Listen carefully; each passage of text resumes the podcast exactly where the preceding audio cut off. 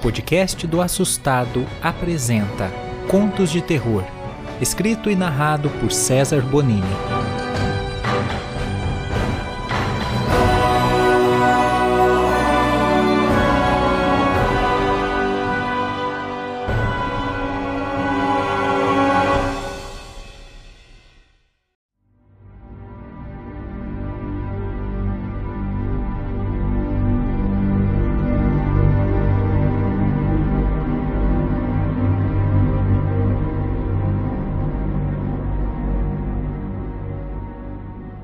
Meu nome é Inácio, tenho 47 anos e essa história que eu vou contar aconteceu comigo há 15 anos.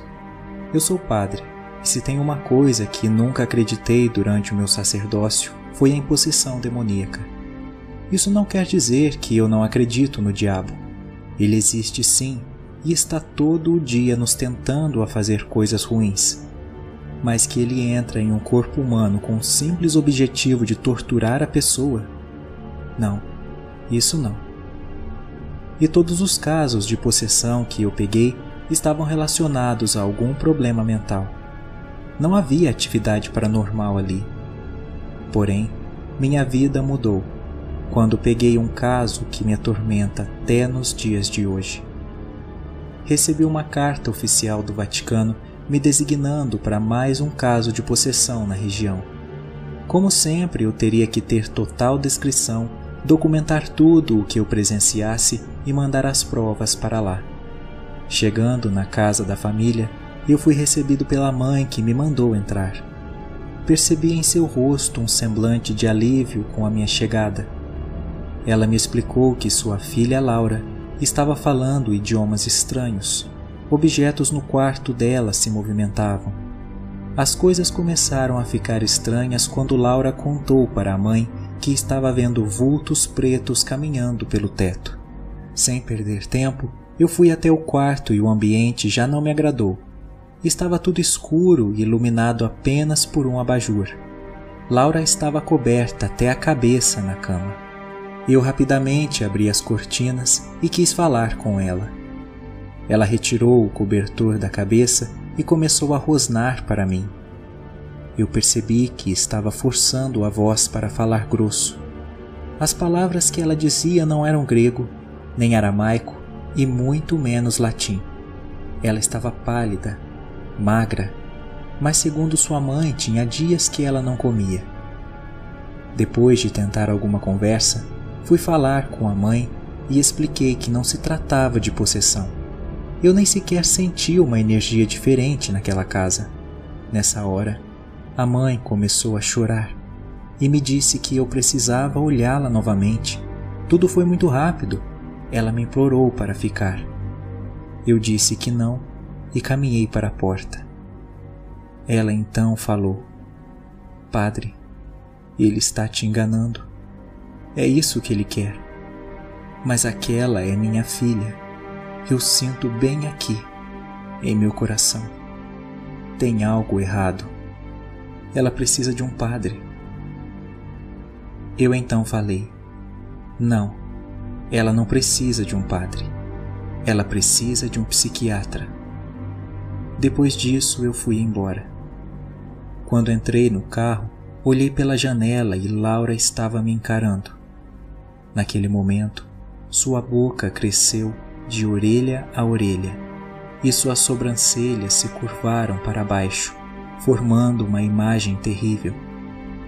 Eu senti um arrepio percorrer meu corpo, mas fui embora. Uma dúvida começou a tomar conta de mim. Seria aquilo uma manifestação real? Nunca tinha sentido o que senti vendo aquele semblante pavoroso. Quando estava me preparando para dormir, desliguei a luz do abajur, mas comecei a ouvir passos no meu quarto. Assim que acendi a luz, me deparei com Laura andando em círculos bem em frente à minha cama.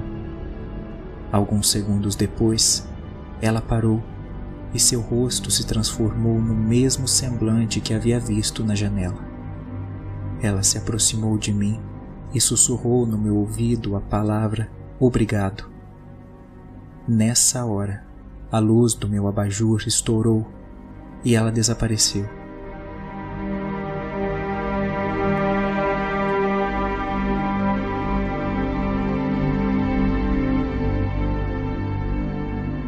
Aperto veio em meu coração e senti que precisava estar na casa de Laura. Foi como se Deus tivesse falado comigo. Peguei o carro e fui até lá. Quando cheguei, me deparei com as janelas e portas completamente arrancadas e arremessadas no jardim. A mãe de Laura estava sentada no sofá chorando muito. Eu perguntei o que havia acontecido e ouvi essas palavras. Ele a levou. Ele a levou, padre. Eu te disse que havia alguma coisa errada, mas o Senhor deu as costas para mim. Eu tentei consolá-la, dizendo que eu havia cometido um erro e só Deus sabia o quanto eu estava arrependido. Mas ela não me ouviu. Desesperado, eu fui até o quarto de Laura, mas não a encontrei. As paredes estavam rachadas e havia uma cruz invertida feita com os cacos de vidro das janelas. Nenhum humano teria feito aquilo em tão pouco tempo. De repente, eu ouvi gritos da mãe de Laura. Rapidamente fui até a sala e a encontrei com uma faca na mão apontada para seu pescoço. Eu pedi para ela se acalmar, mas me disse que estava vendo vultos no telhado também e que provavelmente seria a próxima. Padre, eu não quero acabar como minha filha então é melhor eu tirar minha própria vida antes que isso aconteça. Eu então disse: Não faça isso. É isso que ele quer, não vai adiantar nada. Eu estou aqui, vamos combatê-lo juntos. Nesse momento, ela falou: Padre, acho bom você procurar um psiquiatra. E enfiou a faca no pescoço.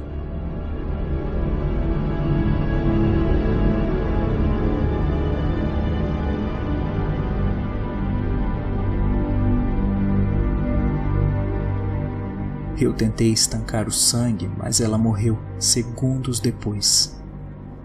Eu vou carregar essas duas mortes para o resto da minha vida. Hoje eu sou um especialista em exorcismo e faço isso por elas.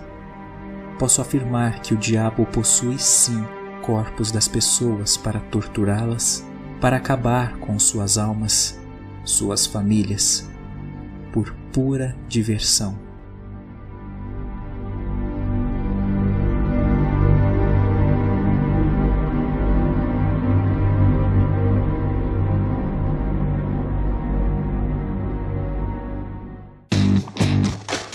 Para mais conteúdo de terror, siga o canal do Assustado no YouTube.